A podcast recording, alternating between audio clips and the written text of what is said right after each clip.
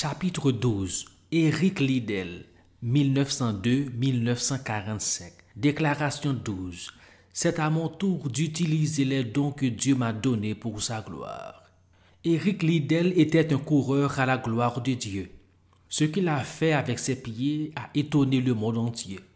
Né en Chine, fils de missionnaire écossais, Éric a su dès son enfance qu'il voulait poursuivre l'œuvre missionnaire de son père. Mais Éric excellait aussi dans le sport. Ses talents athlétiques étaient nombreux, le plus grand d'entre eux étant la vitesse. Éric pouvait courir. Ses nombreux trophées et rubans d'enfance le prouvent. Malgré ses succès sportifs, Éric avait l'intention d'abandonner le sport une fois qu'il serait entré à l'université en Écosse. Cela a changé lorsqu'un ami persuasif l'a convaincu de participer à l'équipe d'athlétisme. Il n'a pas fallu longtemps à Eric pour découvrir qu'il avait l'occasion de glorifier Dieu avec ses talents athlétiques. Eric acquiert une renommée nationale et est choisi pour représenter la Grande-Bretagne aux Jeux olympiques de 1924. La publicité croissante embarrasse quelque peu Eric. Sa joie était de courir et de concourir, pas de recevoir des accolades.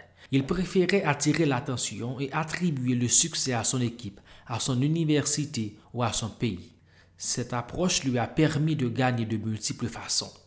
Lors des Jeux olympiques de 1924 à Paris, Eric était favori pour remporter le 100 mètres.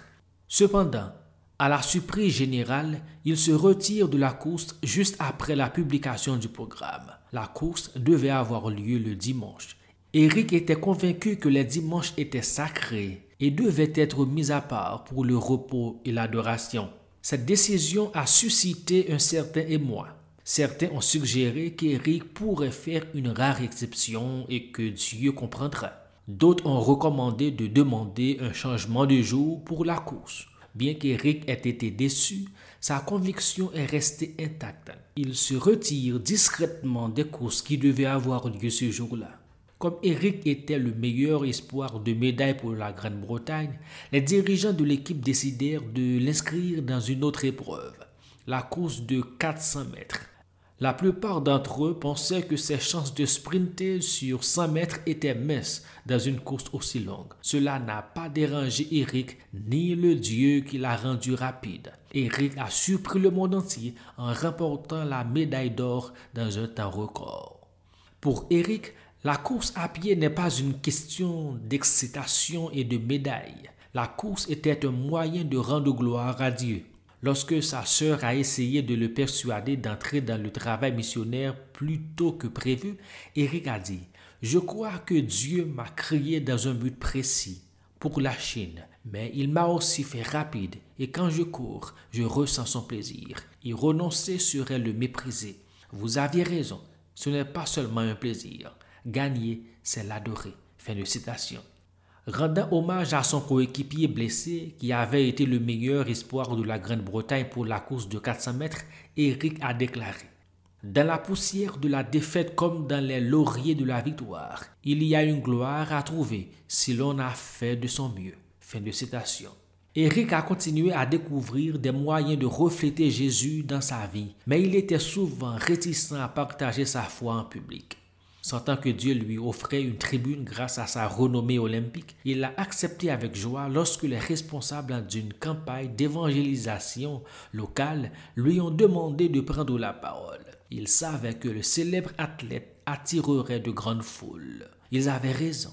L'événement était devenu l'une des nombreuses campagnes d'évangélisation au cours desquelles Eric a utilisé son talent et ses distinctions de coureur pour parler de la bonté et de la gloire de Dieu. Très vite, le temps est venu pour Éric de répondre à l'appel de Dieu et de servir en tant que missionnaire en Chine. Quelques semaines après son retour de Paris, Éric a choisi un déjeuner pour annoncer sa nouvelle orientation. Comme pour la plupart des événements auxquels il participe, on lui demande de faire un discours. Après avoir remercié tous ceux qui ont contribué à sa réussite sportive, la foule applaudit à ce qui semble être la fin du discours d'Éric. Mais Eric ne s'est pas assis comme prévu. Le sourire qu'il arborait s'estompa et le public perçut son ton sérieux.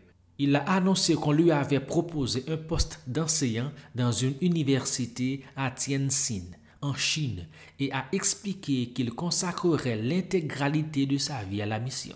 Eric s'est présenté à l'auditoire comme un jeune athlète intelligent de classe mondiale, avec plus d'opportunités de gloire, de prospérité et de succès que la plupart d'entre eux n'en connaîtront jamais.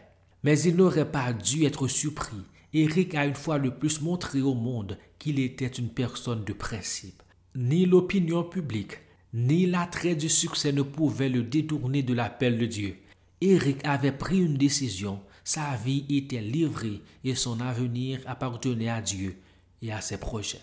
En 1924, Eric demanda et obtint un report d'un an de sa mission d'enseignant en Chine.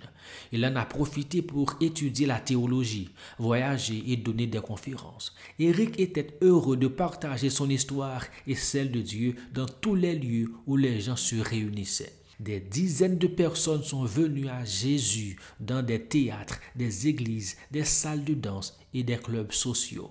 À l'âge de 23 ans, un an seulement après avoir attiré l'attention du monde entier en tant que champion olympique, Eric s'est rendu en Chine. L'impact d'Eric en Chine a été tout aussi puissant que son influence dans son pays d'origine. Lorsque ses étudiants du collège anglo-chinois ont appris que leur professeur était célèbre dans son pays d'origine, ils ont cherché à comprendre pourquoi il abandonnait un tel succès et une telle célébrité pour venir en Chine. La rapidité de ses pas et son engagement inébranlable envers Dieu ont laissé à beaucoup de Chinois une conclusion. Le Dieu qu'Éric sert est fort, authentique et vaut la peine d'être suivi. Éric Liddell est mort d'une tumeur au cerveau alors qu'il était retenu dans un camp d'internement japonais pendant la Seconde Guerre mondiale. Sa vie a été documentée dans le film Chariot on Fire, Chariot de feu, récompensé par un Oscar.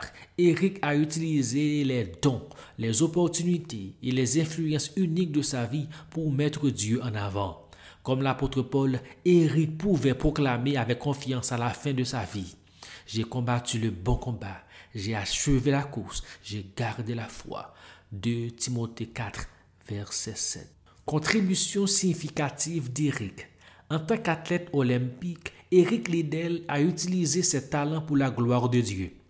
Il a honoré Dieu en utilisant sa plateforme athlétique pour attirer les gens vers le Christ. Il a mis de côté la gloire et la fortune de ce monde pour poursuivre l'appel et le plaisir les plus grands de Dieu.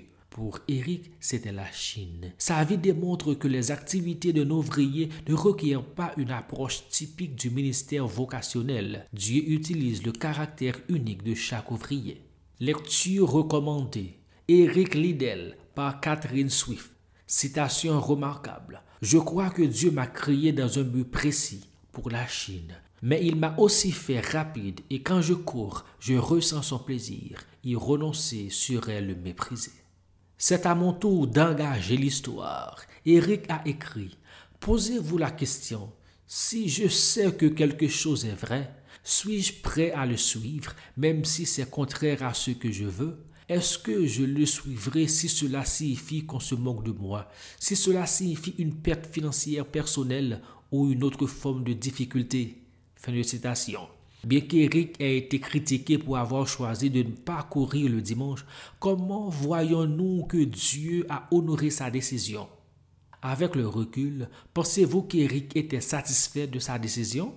Éric n'a jamais hésité à répondre à l'appel à servir en Chine, mais il a choisi de tirer le meilleur parti de chaque opportunité que Dieu lui offrait, quel que soit l'endroit où il mettait les pieds. Comment l'intégrité d'Éric et son don unique de courir ont-ils glorifié Dieu, même en Chine C'est à mon tour d'engager la parole de Dieu. Lisez 2 Timothée 4, versets 1 à 8. Comment Éric était-il préparé en toute saison pour glorifier Dieu et le faire connaître en parole et en acte À quoi cela ressemblerait-il dans votre vie? Lisez Hébreu 11, versets 24 à 26 et Hébreu 12, versets 1 à 3. Éric a vécu ces vérités en montrant au monde que ses priorités éternelles étaient plus importantes que les opportunités temporelles. comment pouvons-nous faire de même en allant de l'avant avec joie dans notre course Où vos yeux et votre attention ont-ils été fixés récemment? C'est à mon tour d'engager ma vie. Eric a considéré que sa capacité à courir était utile pour faire avancer le royaume de Dieu. Nous sommes tous nés avec des dons, des compétences et des passions données par Dieu. Quels sont les vôtres?